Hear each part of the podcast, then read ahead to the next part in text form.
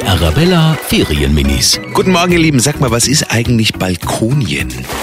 Bei uns, da haben wir einen ganz einen riesigen Garten und wir haben einen ganz einen großen Balkon, da der man manchmal draußen Mittagessen. Das heißt eigentlich nur, dass man zu Hause Urlaub macht. Das ist, wo man Blumen draufstellen kann und hinhängen kann. Da sind wir ganz oft. Da muss man nicht so weit wegfahren. Und dann macht man sich auf den Balkon ganz schön mit Blumen und holt man sich den Tisch raus und isst man was. Die Arabella Ferienminis. Jeden Morgen in der Wetterhuber Morgenshow um kurz vor halb sieben.